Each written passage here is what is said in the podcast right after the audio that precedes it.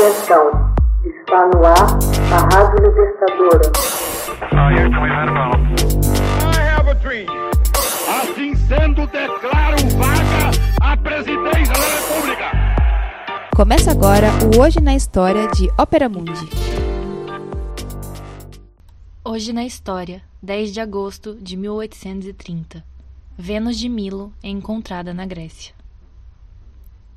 A estátua Vênus de Milo, a deusa do amor, é encontrada em 10 de agosto de 1830, sem braços, nas ilhas Cíclades, na Grécia.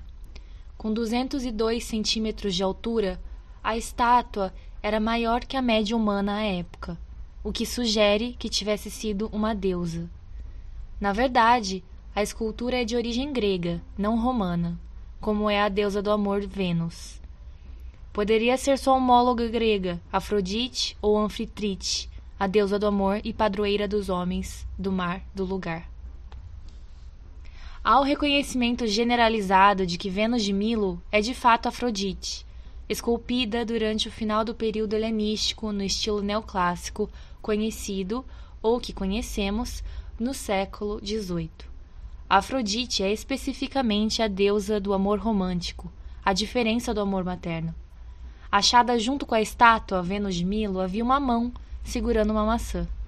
Imagina-se que Afrodite pode ter sido representada com esta maçã, que lhe teria sido presenteada por pares de Troia.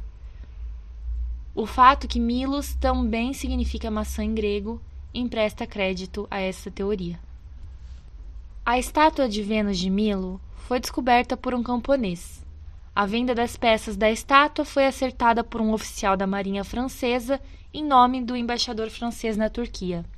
Trazida para a França, a escultura rapidamente se tornou famosa, em parte devido aos esforços promocionais do governo francês, que havia há pouco devolvido outra estátua de Vênus, saqueada durante as guerras napoleônicas, ao governo italiano.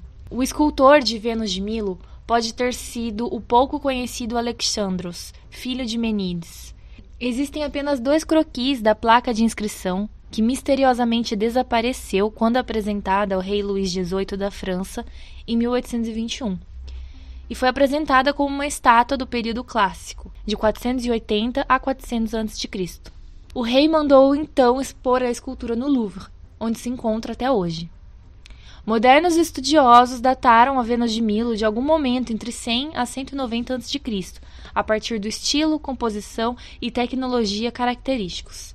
Os buracos encontrados na estátua são, na realidade, pontos de fixação para joias, como braceletes e coroa. Também característica do tardio período helenístico de 150 a 50 a.C. eram a postura e a roupa drapejada de Vênus de Milo. Nova para aquele tempo era a técnica de trabalhar em blocos de mármore menores para depois montá-los quando a obra estava terminada. Os membros esquerdos e os pés também foram esculpidos separadamente. Encontrado em abundância na moderna cultura popular, o formato fisicamente deficiente de Vênus de Milo tornou-se emblemático da beleza do mundo antigo e da escultura clássica. O pesquisador Gregory Kurtz autor do livro Sem Braços, A História da Vênus de Milo, passou dois anos entre Paris e a ilha de Milo, na Grécia, em busca de todos os detalhes do paradeiro dos braços da estátua. Um dos primeiros documentos que li dizia que os braços teriam sido arrancados durante uma batalha entre os moradores locais e marinheiros franceses, conta Kurtz. Não demorou muito para que descobrisse que as batalhas eram pura fantasia. Para ele, a Vênus já estava sem braços quando foi encontrada.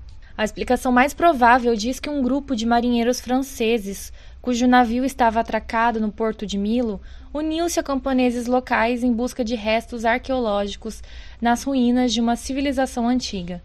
Foi então que o camponês Yorgos desenterrou a estátua, separada em dois pedaços na altura da cintura e já sem os braços.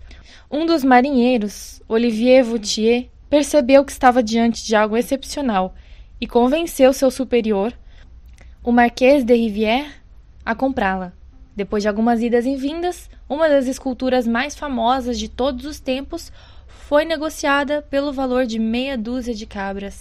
A Vênus embarcou aos pedaços para Paris e foi remontada pelos restauradores do Museu do Louvre. Hoje na História, texto original de Max Altman, organização Haroldo Cerávolo, locução Camila Araújo, edição Laila Manoeli. Você já fez uma assinatura solidária de Opera Mundi? Com 70 centavos por dia, você ajuda a imprensa independente e combativa. Acesse www.operamundi.com.br/apoio.